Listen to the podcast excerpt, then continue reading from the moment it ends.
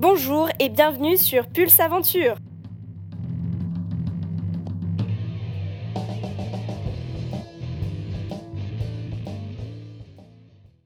Aujourd'hui, nous poursuivons la web-série de podcasts historiques sur l'alpinisme et l'escalade avec la présentation du groupe de haute montagne.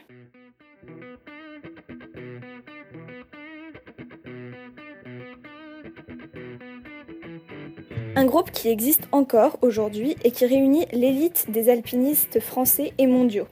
L'objectif de l'organisation est avant tout de développer des liens entre alpinistes et de maintenir l'esprit d'entreprise pour réaliser des expéditions et des ascensions de haute montagne. Il s'agit donc pour le groupe de promouvoir et d'encourager la pratique de l'alpinisme de haute difficulté à travers le monde. Le groupe se forme en 1919 sous l'impulsion de deux grandes figures, Jacques de Lépinay et Paul Chevalier. Si vous avez déjà écouté nos précédents podcasts sur le groupe des Rochassiers, ces noms ne vous sont pas inconnus. Autrement, je vous invite à cliquer sur les liens présents dans la barre de description pour en savoir plus sur le groupe des Rochassiers, pionnier dans la pratique de l'escalade en forêt de Fontainebleau. Donc le groupe se forme à Chamonix et fait partie du Club alpin français, alors seule institution en matière d'encadrement montagne et escalade depuis la fin du 19e siècle. Le rôle historique du CAF est d'ailleurs de fédérer l'ensemble des institutions en montagne il faut bien comprendre qu'au début des années 1920, l'alpinisme n'est pas encore un sport démocratisé comme on peut le connaître aujourd'hui, bien au contraire. Seule une petite frange de la population, très souvent issue des milieux cultivés et favorisés, peut s'adonner à ce plaisir, à ce loisir il n'y a aucun guide en français qui décrive les itinéraires d'ascension. Ce n'est seulement qu'à partir de 1920 que Charles Vallot, Joseph Vallot et Jacques de Lépinay entreprennent la rédaction d'un ambitieux ouvrage de connaissances générales portant sur le versant français du massif du Mont Blanc. Le premier guide détaillant les itinéraires d'écoles d'escalade paraît en Grande-Bretagne en 1923. Cette avancée majeure en matière d'information est d'ailleurs signalée dans la revue du CAF, la revue La Montagne, avec ce commentaire Quand aurons-nous en France de petits guides pareils? Un des objectifs majeurs du groupe de haute montagne et du CAF est de développer une information précise des itinéraires et d'évaluation des difficultés de la haute montagne dès ces années-là. Les revues et les médias, mais en particulier la revue du CAF La Montagne, sont donc des moyens privilégiés pour le groupe de haute montagne afin de diffuser ces informations.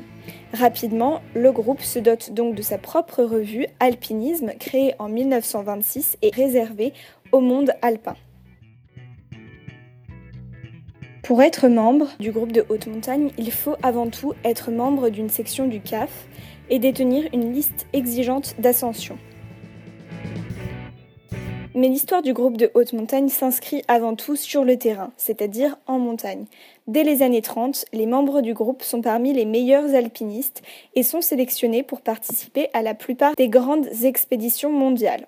On peut par exemple citer la tentative au Hidden Peak en 1936, la tentative de l'Annapurna, premier 8000 en 1950, du Fitzroy en 1952 ou encore du Makalu en 1955.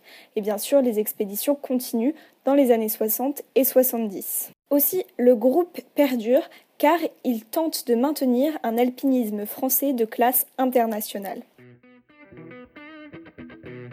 Pour intégrer le groupe aujourd'hui, il faut présenter une expérience confirmée de la haute montagne et la capacité d'accomplir en tête de grandes courses classiques en tout terrain. Le groupe de haute montagne est donc porteur d'un alpinisme d'excellence, un alpinisme sportif et revendiqué, et il permet encore aujourd'hui la collecte et la diffusion d'informations sur les itinéraires d'ascension.